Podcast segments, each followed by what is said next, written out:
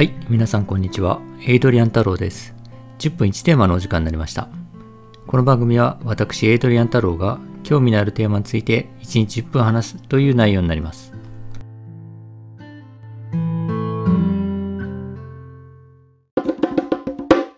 本日のテーマはこちら。神秘の力について。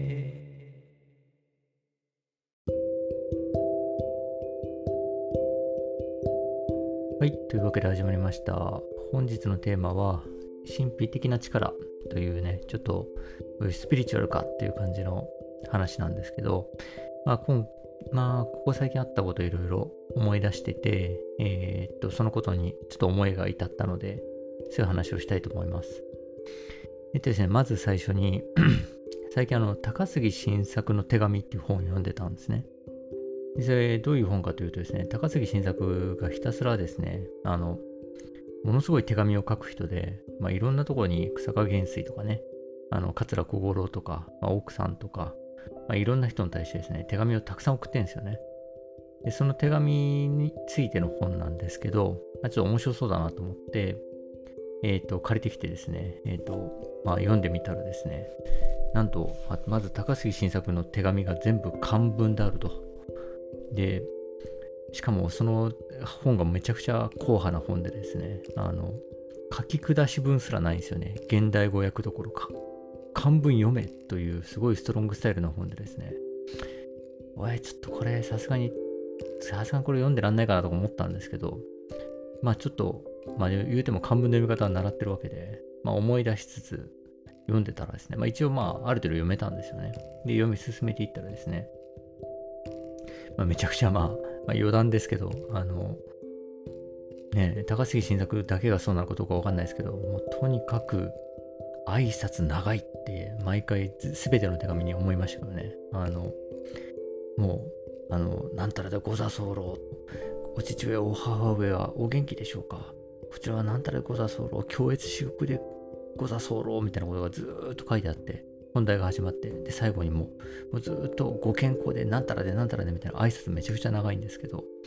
まあ本当になんか、ザ・武家社会というかね、儒教社会って感じなんですけど、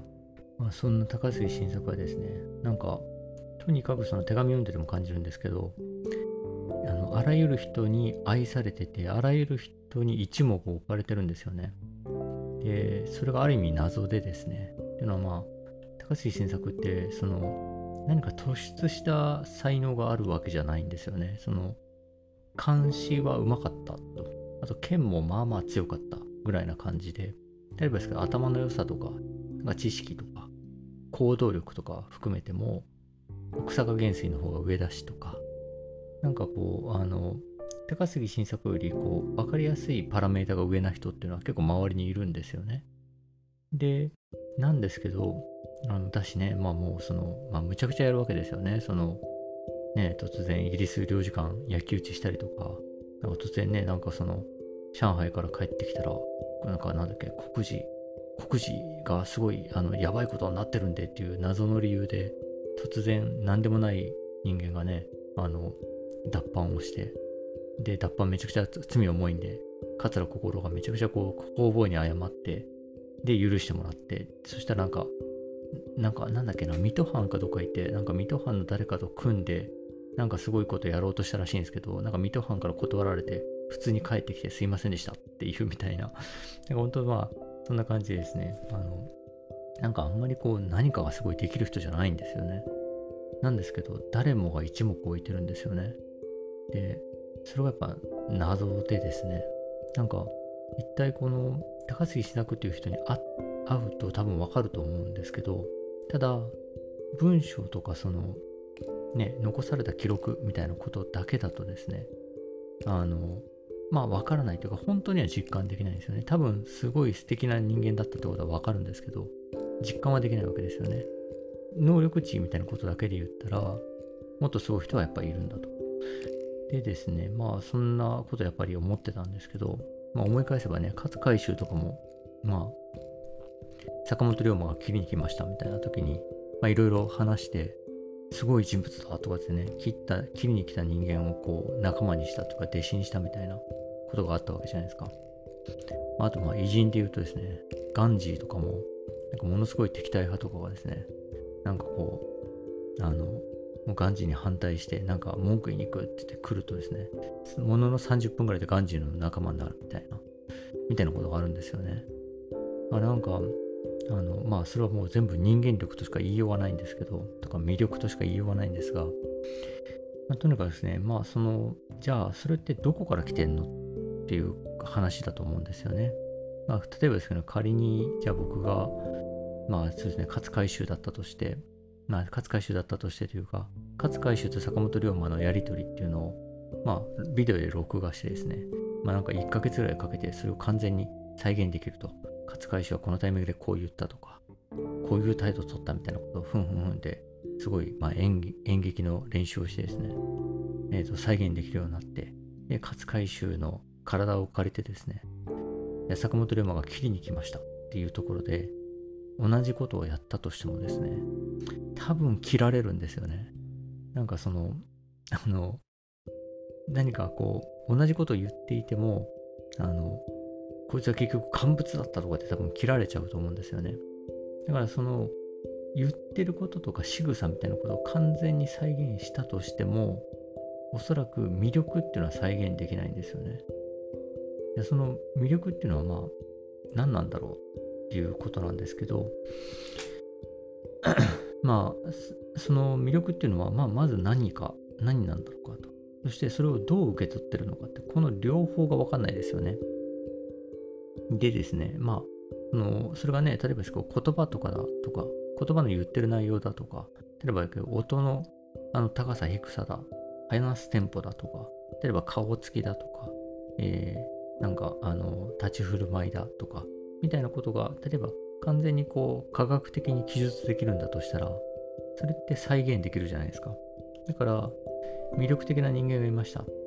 あのじゃあそれを再現しましょうって言ってこの人はこうでしたって再現できるはずなんですけどまあその魅力っていうのは一番再現できないもんですよねでだからそのじゃあ一体その再現できないものっていうのはどういうふうにこの生じてですね、それがどういうふうに受け取られているのか、どうやり取りされているのかっていうのは、正直言って分かんないわけですよね。本当第六感のようなものとしか考えられないわけですけど、ですね、まあこれ歴史上の人物の話してもそうなんですけど、最近っていうかちょっと前かな、あの、僕、僕が言い出して、ちょっと僕の周囲で軽いブームになったあの言葉があってですね、言葉に体重が乗っているかどうかっていうことを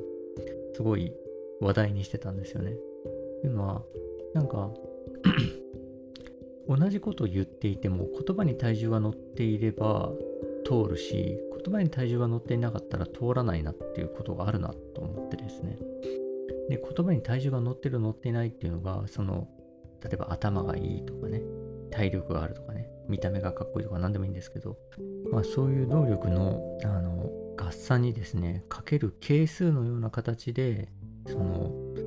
言葉に体重が乗ってるかどうかっていうのがあの存在するなと思ったんですよね。で、それぐらい大事なことで、まあね、もうすごいパーフェクト人間みたいな人がいて、もうすごい全部の数値100点叩き出してんだけど、言葉に体重が乗ってるかどうかっていう係数だけ0.1だった瞬間に、めちゃくちゃその能力値落ちるみたいな話で、それぐらい大事なことなのに、言葉に体重が乗ってるっていうのがどういう状態なのかっていうのを説明できないんですよね。のあのどう載せればいいかもわからないんですよね。なのに載ってるかどうかはわかるんですよ。これがめちゃくちゃ面白いねって言って不思議だねって話をしてたんですけど、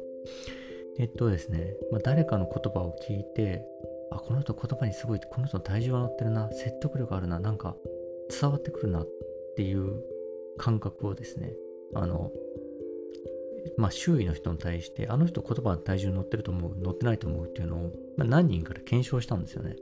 そしたらですね、あの、僕が、まあ、あの人どう？って聞くと、みんな、ああ、乗ってますねって言って、じゃああの人は？って言ったら、あの人は乗ってないですね、みたいな感じで、あの、全員が誰が乗ってるか誰が乗ってないかっていうことを、その場にいる全員が一致するんですよ。これすごい不思議なことで、一体その何が、あの、何がをして乗ってるかどうかって分かんないわけじゃないですか。その人に説明できないのに。でも、あのその実際に乗ってるか乗っていないかっていうことは分かるんですよね。全員が。ほぼ完全に一致してるんですよね。それ不思議だなと思ったんですよね。まあ、似た話でですね、あの、僕はまあその会った人、初めて初対面で会った人が素晴らしい人物かどうかっていうのは結構わかんないんですけど、ただ、やばいやつかどうかっていうのはわかるんですよね。最初に会った時に、あ、これやばいな。やばそうだな。多分や、多分問題起こるだろうな、と思ったら、えー、ほぼ100%起こりますと。で、みたいな感じで、なぜかやばいやつかどうかっていうのはわかるんですよ。ただ、じゃあ最初に会った時に、すげえその人が、例えば嫌なこと言ったとか、おかしいこと言ったとか、変な態度だったとかではないんですよね。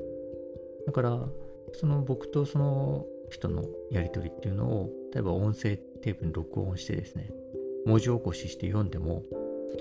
非常に平和でね、和やかないいやり取りが書いてあるたりすると思うんですよ。なんですけど、あの、明らかに僕は感じてるんですよね。これちょっとやばいやつだなって言って。で、それは後で必ず当たるんですよね。だから僕はもうこの感覚は完全に信じてるんですけど、でですね、これもだから謎ですよね。神秘的ですよね。なんで、なんでかをしなくわかる。うん。それは、あの、ビデオで録画していようが、文字で、あの、書き起こしていようが、わかんなかったりするかもしれないんだけども、とにかくいやなぜか明確にわかるんですよね。エスパーみたいですよね。でですね、なんか、あと別な話として、まあ、先週あったちょっと面白い、まあ、人と会って話してたんですけど、その方がおっしゃってたのが、あの、僕らはさようならとありがとうをはっきりと言っていないって話をしたんですよね。で、ほうと思ったんですけど、なんとなく気まずくなって会わなくなったりとか、なんとなく遠のいてったりとか、あと、なんとなく、あの、親しいよっていう空気を出してたりするだけで、明確にさようならとありがとうを言わずに過ごしている。なんとなくのこの雰囲気で過ごしていて、そのことを言えていないんだっていう話をしてたんですよね。それも面白いなと思って。確かにそうですよね。なんかなんとなく疎遠になるとかね。そういった感じで、なんかなんとなくでやっぱ全てが回っているような気がするんですよね。まあもちろんなんとなく以外のね言葉ちゃんとさようならというありがとうというとかなんか、えー、まあいろんな言葉のやり取りっていうのでも、えー、やり取りは行われてるんですけどイメージ言うと何て言うんですかねもうゆで卵の殻の部分とか地球のこの表面の部分地表の部分ぐらいでですねそのたゆで卵の卵の部分だったりとかあの、まあ、地球でいうマントルとかあの部分ぐらいのすごい大部分はですねなんとなく。しかもそのなんとなくっていうのが一体何をやり取りしてるか分かんないが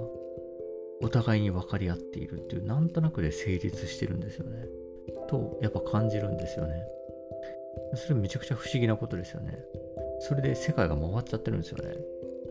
それが面白いなと思ったんですけどちょっとこの話の続きはですねまた、えー、明日お話ししたいと思います。では、えー、本日はありがとうございました。